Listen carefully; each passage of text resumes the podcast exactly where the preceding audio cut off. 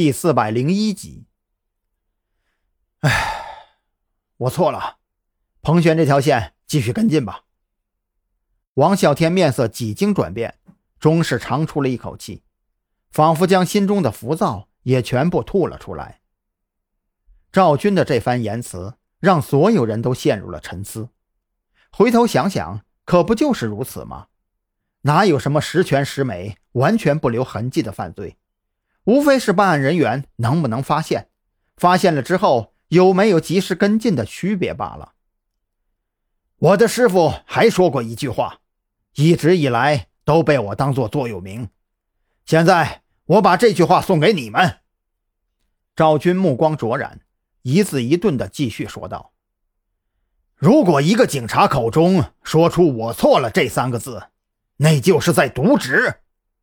我希望你们都能记住这句话：警察绝对不能犯错，因为我们就是一杆秤，一把刀，用人民赋予我们的权利来维护人民的安全和利益。如果我们错了，最终受到损失的一定是人民。”在这一刻。张扬觉得赵军说出了自己一直想说，却又不知道该怎么说的话语。他看到赵军的眼睛里仿佛有一团火在燃烧，而自己心中那抹悲凉也在这团火焰中燃烧殆尽。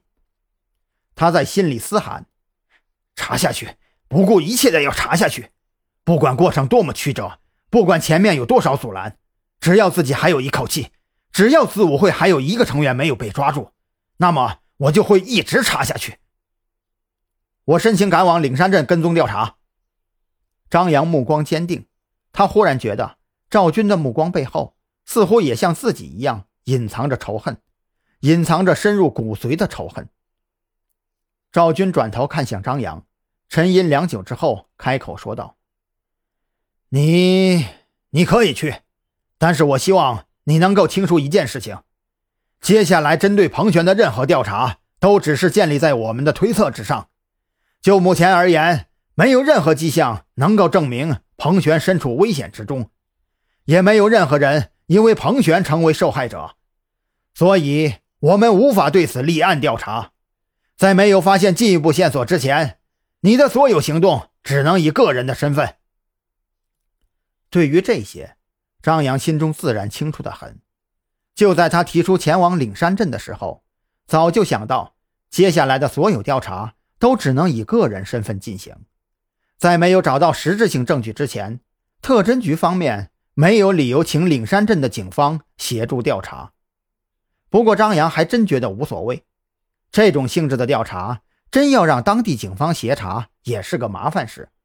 乡镇派出所能有多少警力？人家也有日常工作要做。总不能让人家把手头的其他工作全都放下吧？会议结束之后，张扬从赵军那儿拿到了车钥匙。这一次，赵军总算是大方了一回，给他分了一辆从李栋那儿借来的九成新的哈弗 H 六，终于可以让那辆老掉牙的三菱躺在车位上等待生锈了。按理说，张扬前往岭山镇跟踪调查，一个人去。肯定显得有些势单力薄，搭档的最佳人选肯定是蓝雨桐。可是考虑到蓝雨桐对自己的感情，为了照顾他的感受，张扬准备自己单独行动。